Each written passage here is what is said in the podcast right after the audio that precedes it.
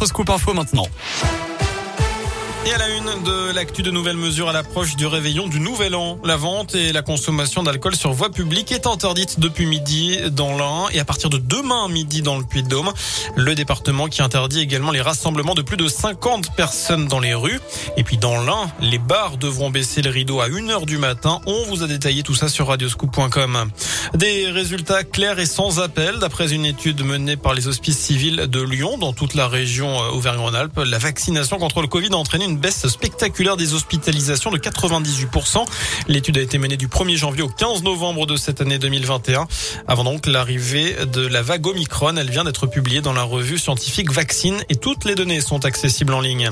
Et puis décidément, Julien Doré a de l'humour. On a appris aujourd'hui que plusieurs endroits ne seront pas concernés par les jauges au mois de janvier.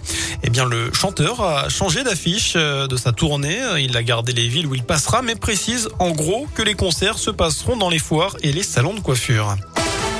Dans le reste de l'actu, on appelle à témoins lancé en Haute-Loire et dans le Puy-de-Dôme. Un homme de 62 ans est porté disparu depuis hier après-midi.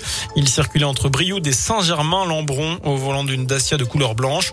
Le sexagénaire mesure 1m70. Il a les cheveux, euh, les cheveux châtains grisonnants. Vous retrouvez plus de détails sur notre site internet. En Haute-Loire, un trentenaire géorgien condamné mardi sous le nom de X. L'homme a écopé de 4 mois de prison ferme pour un vol dans un supermarché d'Issingeau. Alors pourquoi X? Eh bien tout simplement parce qu'il a été impossible de connaître sa vraie identité. Il a déjà été jugé pour des faits similaires sous un nom différent, mais avec les mêmes empreintes. Selon le progrès, cet individu a expliqué ce changement d'identité par l'attente de sa demande d'asile. Pour accélérer le processus, il s'est à chaque fois présenté dans des préfectures sous un nom différent.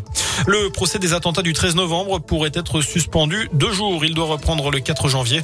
Mais le principal accusé, Salah Abdeslam, a le Covid-19.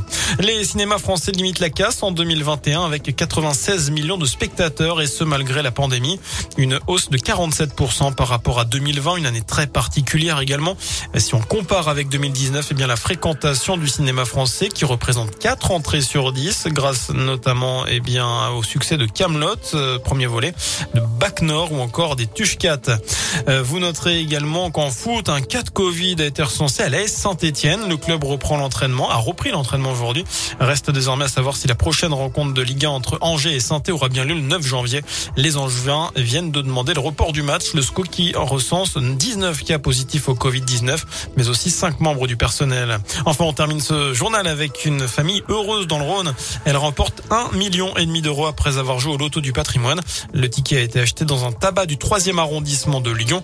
Je rappelle que 12% des mises de ce jeu sont reversées à la Fondation du patrimoine. Voilà pour l'essentiel de l'actualité. Passez une excellente soirée.